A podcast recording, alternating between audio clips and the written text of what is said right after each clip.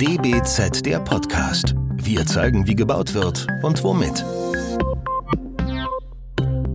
Herzlich willkommen zu unserer neuen Folge DBZ der Podcast. Mein Name ist Mariella Schlüter und ich bin Mitglied der DBZ-Redaktion. Und mein heutiger Gesprächspartner ist Benjamin Straub. Wir beide haben zusammen in Stuttgart Architektur studiert und doch haben wir beide etwas ganz anderes aus unserem Studium gemacht. Denn Benjamin ist Architekt geworden und Fachplaner für vorbeugenden Brandschutz. Er arbeitet bei LW Konzept in Stuttgart und ich freue mich heute ganz besonders, weil wir Podcast-Folgen aufnehmen werden zu Fachplanern die zusätzlich zu ihrem Architekturstudium sich nochmal für eine Spezialisierung, für ein spezielles Thema haben, weitergebildet. Hallo Benjamin. Hallo Mariella. Grüß dich. Hi. Ja, ähm, vielleicht die erste Frage, wie, wie kamst du denn überhaupt auf die Idee, ähm, dich zum Thema Brandschutz weiterzubilden und vor allem, wann hast du dann auch damit angefangen? Naja, äh, angefangen hat es eigentlich 2015. Das war nach meinem Bachelor-Abschluss, als ich mein AIP gemacht habe, konnte ich jetzt dann auch die ersten Erfahrungen, also tatsächliche Praxiserfahrungen sammeln äh, im Bereich Architektur. Und dort war das Thema Brandschutz natürlich in, in vielen Projekten auch immer irgendwie ein Thema. Und ähm, durch mein Hobby oder meine ja, meine Tätigkeit noch in der Freiwilligen Feuerwehr war ich natürlich immer irgendwie mit involviert in den Bereich abwehrenden Brandschutz. Und ich habe eigentlich festgestellt, dass die ganzen Themen für den vorbeugenden Brandschutz, die es da so gibt in der Planung und auch in der Ausführung, auch wenn man sich da dann innerhalb der Projekten mit den ja, Fachplanern oder, oder Fachleuten quasi unterhalten hat, das war eigentlich immer ein Thema, wo mich interessiert hat, wo ich gemerkt habe, okay, da habe ich irgendwie in Bezug zu, das ist alles ganz einleuchtend und ähm, dann hat mich das einfach mal interessiert, welche Möglichkeit gibt's denn da tatsächlich für mich, da irgendwie noch was weiterzumachen zum Studium zusätzlich. Und dann habe ich 2015 ja mal angefangen, da intensiv zu recherchieren und bin dann eigentlich bei mir in der Nähe auf die Möglichkeit gestoßen, dort einen Lehrgang zu absolvieren, äh, so ein bisschen wie im Fernstudium, äh, wo ich dann auch mit dem Abschluss quasi als zertifizierter Fachplaner im Bereich Brandschutz abschließen konnte. Und dann habe ich das kurzerhand, habe ich mich da angemeldet und habe das dann über ein Semester gemacht. Das war dann eigentlich berufsbegleitend, kann man sagen, immer Freitagnachmittags und den Samstag komplett in Präsenzzeit und dann eben unter der Woche oder wie man dazu kam, eben noch äh, abends im Selbststudium das Ganze noch ein bisschen aufzuarbeiten. Ja, das waren so meine Anfänge im Bereich Brandschutz. Das bedeutet, du hast da schon auch äh, ziemlich viel Freizeit auch schon direkt äh, für eingeplant und ähm, auch, ähm, ich weiß nicht, kostet so eine so eine Fachausbildung auch Geld? Ja, natürlich. Ähm, also es gibt ja die unterschiedlichsten Anbieter. Ähm, man kann auch unterschiedliche Sachen machen. Wie gesagt, ähm, Fachplaner kann man machen. Man kann sich noch weiterbilden lassen zum äh, Sachverständigen, wenn man dort eine Ausbildung machen will. Man kann aber auch direkt mit einem ganzen Masterstudium äh, anfangen, sozusagen, äh, wo ich dann mit einem Master of Engineering ende im Bereich Brandschutz. Da gibt es auch verschiedene Hochschulen und Instituten, äh, Institutionen, die es anbieten.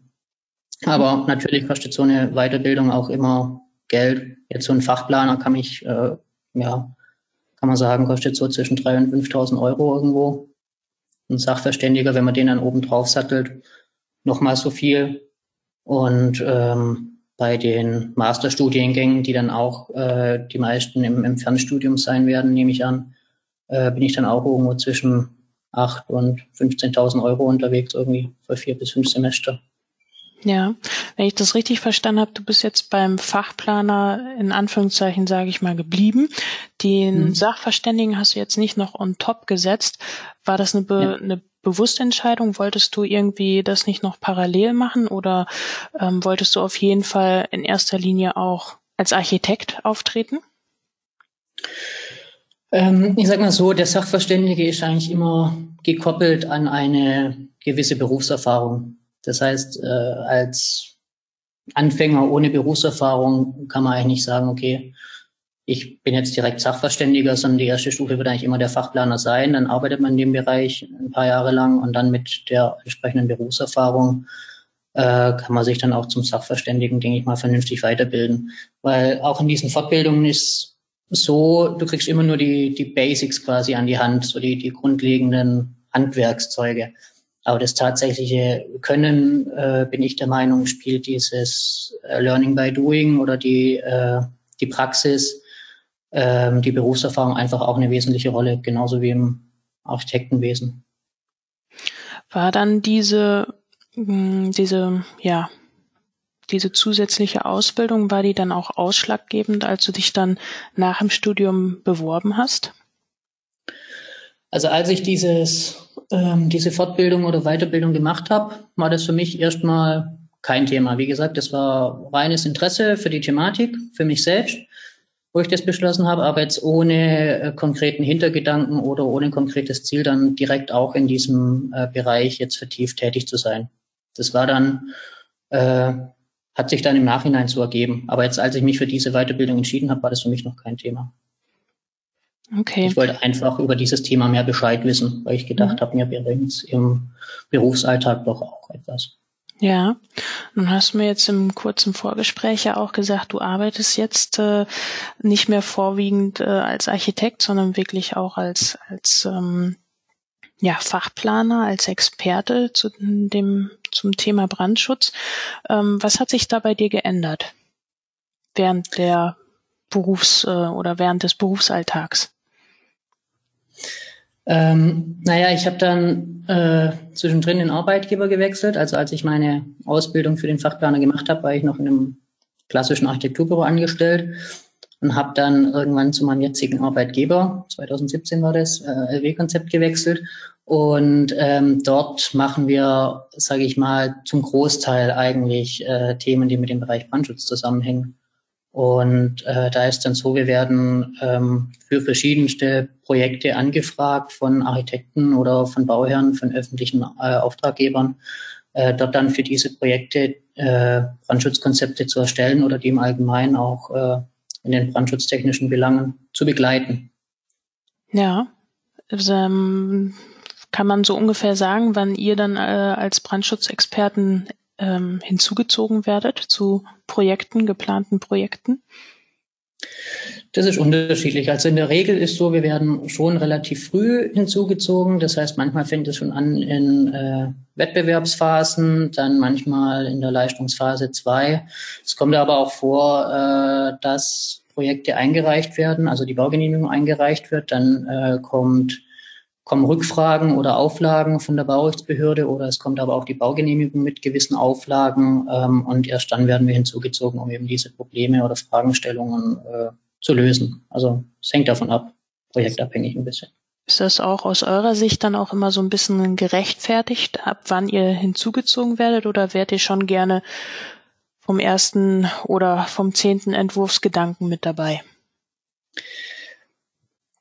Also ich sag mal so, je früher man hinzugezogen wird und dort äh, diese Themen auch natürlich äh, konkret hinterfragen oder bewerten kann, ist, glaube ich, die ein, auch einfacher, die noch in den Entwurfsprozess äh, mit einzubeziehen. Wenn ich jetzt irgendwo in der Leistungsphase 5 äh, stecke und die Baugenehmigung bekomme und merke, okay, aus brandschutztechnischer Sicht passt da irgendwas ganz und gar nicht, dann werde ich natürlich auch wieder einige, oder kann es sein, dass ich einige Entwurfsschritte wieder zurückgeworfen wird. Das kostet einfach Zeit. Äh, von daher, wenn ich solche Sachen natürlich von Anfang an mitbedenken kann oder berücksichtigen kann, ist das für, das, für das Projekt oder äh, für das Vorhaben natürlich, denke ich, immer einfacher und besser. Fällt dir dazu vielleicht gerade äh, eine Situation ein oder ein, ein Beispiel? Mm, also wir haben jetzt aktuell ein, ein äh, Projekt, die haben die Baugenehmigung bekommen.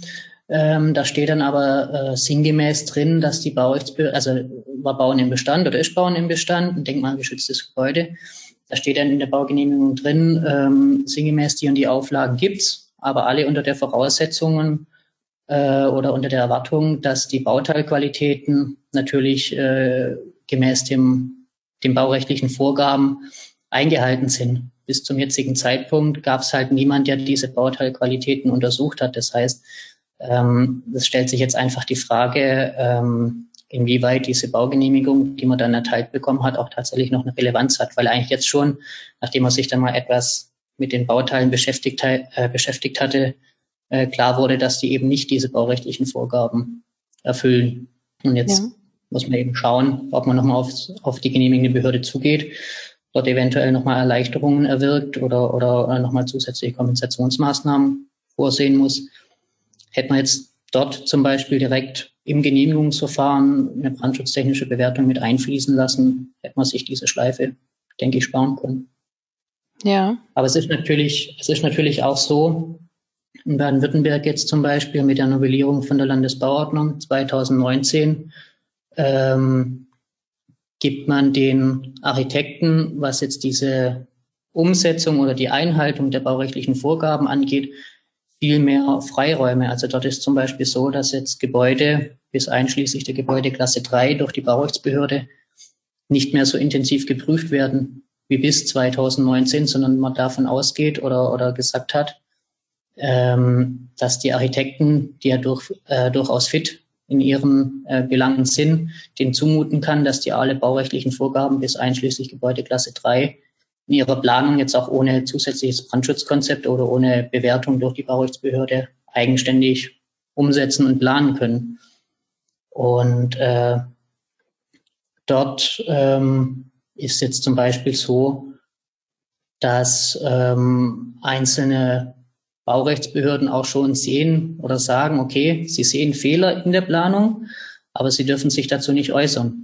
Also letztendlich ist es auch eine große Haftungsfrage, die da jetzt einfach weitergegeben wird auf die Architekten. Und ich glaube schon, dass es einige oder viele Architekten gibt, die jetzt auch in diesem, also speziell in diesem Bereich äh, öffentliches Baurecht oder, oder ähm, Brandschutz nicht so fit sind, wie sie es eigentlich sein müssten, möchte ich mal behaupten. Okay. Ähm, würden, würde vielleicht sowas wie ähm, ja, solche digitalen Planungsprozesse wie zum Beispiel BIM, würden die solche Fragen oder Probleme äh, eventuell vereinfachen? Oder auch zum Beispiel, was du gerade sagst, ähm, ja, Grundlagen ähm, oder rechtliches Wissen ähm, irgendwo für die Architekten oder die Planer auch vereinfachen? Also ich glaube, das Ziel von BIM ist natürlich irgendwo ähm, Schnittstellen zu reduzieren oder ähm, Planungsprozesse zu beschleunigen, weil die eben direkt in ein Planungsmodell eingebettet werden von allen Fachplanerseiten oder, oder am Bau beteiligten Seiten. Aber ich glaube, dass dieses Wissen, dieses grundlegende Wissen äh, der Architekten zum Thema Brandschutz dadurch nicht äh, verbessert wird.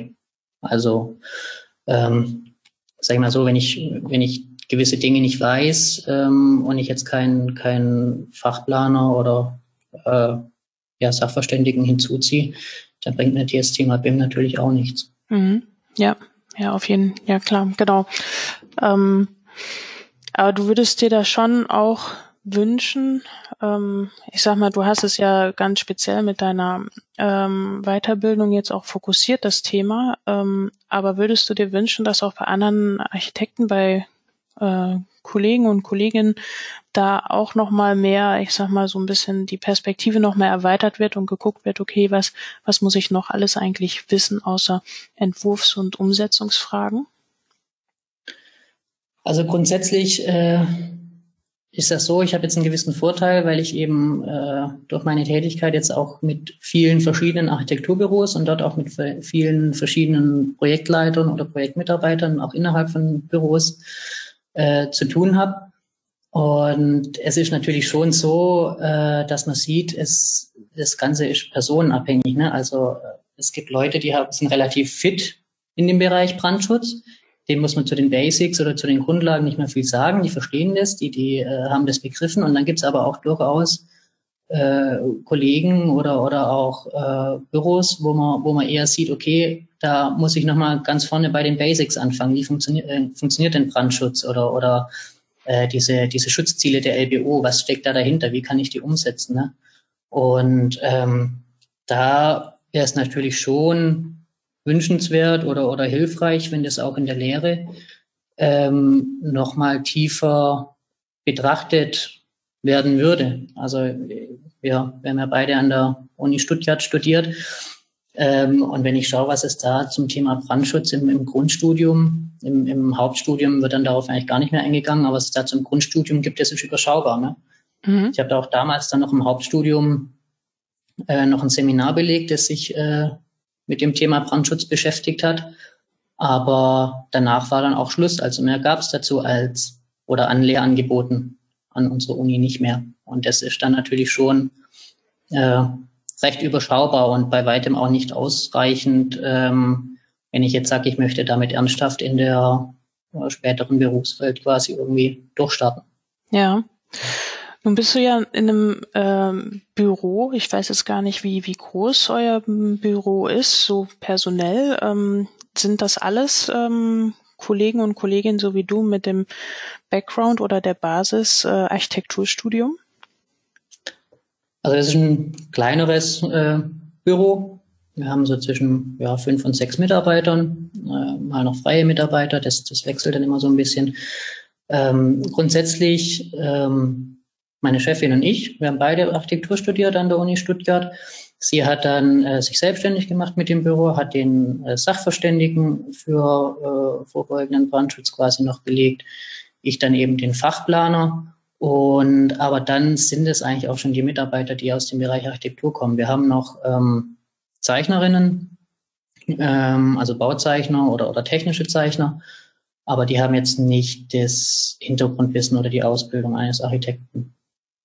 Und da würdest du ja jetzt schon, hast du ja eben schon angedeutet, dass schon ähm, oder fragen wir mal anders, würdest du ähm, auch also Architekturstudenten, Studentinnen äh, empfehlen, sich irgendwo auch Schwerpunkte zu setzen? Ich glaube, also ja, würde ich tun. Ich glaube aber auch, ähm, dass das im Laufe eines Berufslebens irgendwie äh, ganz automatisch passiert. Durch die Berufserfahrung oder durch persönliche Neigungen und Interessen. Äh, wenn ich da jetzt zurückdenke an, an mein erstes Architekturbüro, wo ich noch äh, auch ein paar Jahre war, da war irgendwie schon klar als, als Berufsanfänger, wenn du jetzt irgendwelche Fragen hast äh, zu bestimmten Themen, an, an welchen Kollegen du dich wenden musst. Also natürlich hatten die alle mehr Berufserfahrung als du selbst, aber auch dort mit Kollegen mit vielen Jahren Berufserfahrung gab es Unterschiede äh, wer sich auf welches Thema spezialisiert hat oder sich dort, dort auskennt. Und ich behaupte mal, das waren einfach auf Grundlage von persönlichen Interessen oder eben auf Grundlage der, der eigenen Berufserfahrung, die man so sammeln konnte. Also ich glaube, im, im, im Zuge eines Berufslebens passiert das ganz automatisch. Und bei dir ist aber mit dem ein Schwerpunkt, sagst du, bin ich voll, voll ausgefüllt und äh, brauche nicht noch mehr Themen, auf die ich näher eingehe. Also es kommt darauf an, wie, wie tief oder intensiv man das äh, betreiben möchte, diese Spezialisierung. Sicherlich muss jetzt nicht äh, jeder Architekt äh, das Wissen eines Fachplaners äh, besitzen, sondern da genügt äh, oder wäre, glaube ich, allen schon viel geholfen, wenn diese Basics oder die Grundlagen tatsächlich so weit verbreitet werden, äh, dass man sich da fundiert auskennt und nicht, nicht noch tiefer einsteigen muss. Aber wenn man das jetzt tatsächlich tut, äh, so wie jetzt wir zum Beispiel, und, und sich dort tatsächlich darauf spezialisiert, dann ist auch dieses Themenfeld Brandschutz so weitläufig, äh, dass das durchaus formatfüllend ist und man sich auch innerhalb dieses Themenfeldes Brandschutzes durchaus ohne Probleme noch weiter spezialisieren könnte auf einzelne Themenfelder. Ja, ja, das äh, glaube ich sofort. Das ist wahrscheinlich ein, ein Thema, wo man sich auch immer wieder ähm, auf den neuesten Stand bringen lassen muss oder sollte. Und äh, ja, so wie du auch schon meintest, man kann sich ja noch immer weiter auch vertiefen. Richtig, genau. Also dort gibt es auch immer wieder Neuerungen oder Änderungen oder irgendwelche äh, Themenfelder, wo man sich jetzt noch zusätzlich erschließen möchte.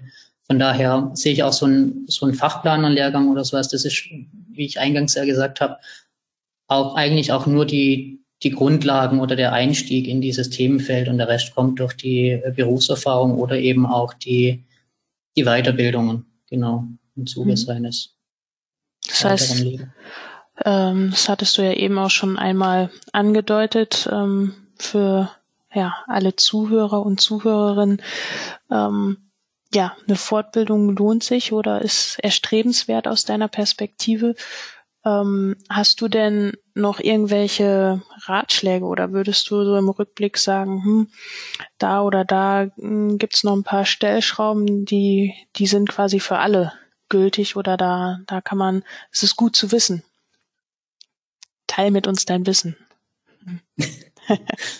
ähm, also mein Tipp an die, an die Zuhörer, ja, auf jeden Fall, äh, bleibt an den Themen dran, macht, was euch interessiert, bildet euch dort fort. Ähm, ich glaube, es hat, auch wenn man es im ersten Moment noch nicht richtig sieht, aber ich glaube, irgendwann fließt dieses Wissen einfach nebenbei oder beiläufig mit ein in, in Entwürfe, in, in das Berufsleben. Von daher sehe ich auf jeden Fall eine Weiterbildung als zielführend und sinnvoll an. Bauen und Planen wird, wird immer komplexer gegenüber vor 50 Jahren.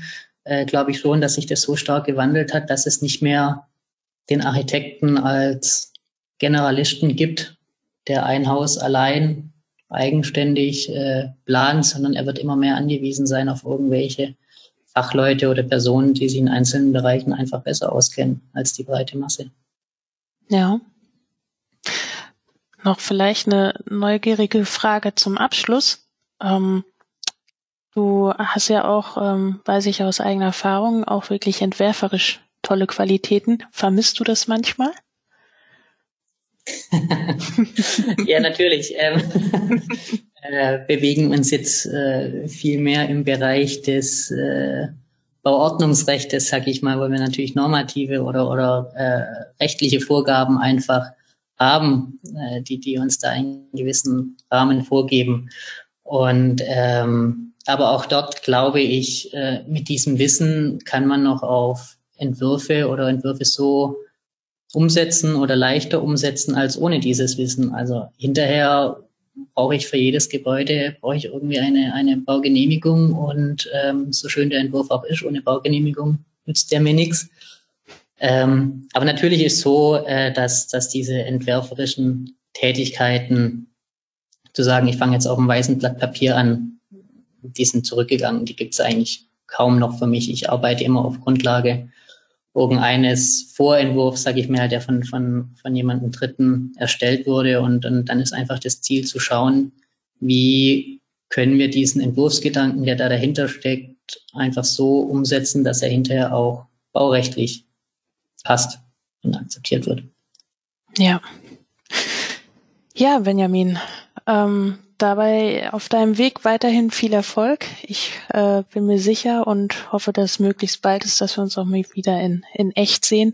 Nicht nur so wie jetzt virtuell am Bildschirm. Ähm, genau, bedanke mich für deine, für deine Zeit und auch für dein Wissen, das du mit uns geteilt hast. Das war der DBZ Podcast. Wir zeigen, wie und womit gebaut wird. Entwickelt wird der Podcast von der gesamten DBZ-Redaktion. Wenn ihr unsere Arbeit unterstützen möchtet, könnt ihr das am besten, indem ihr unsere DBZ-Magazine abonniert und dem Podcast fünf Sterne verleiht. Der DBZ-Podcast wird von unserem Tonmeister Lynn Meisenberg abgemischt. Mehr Informationen gibt es auf dbz.de.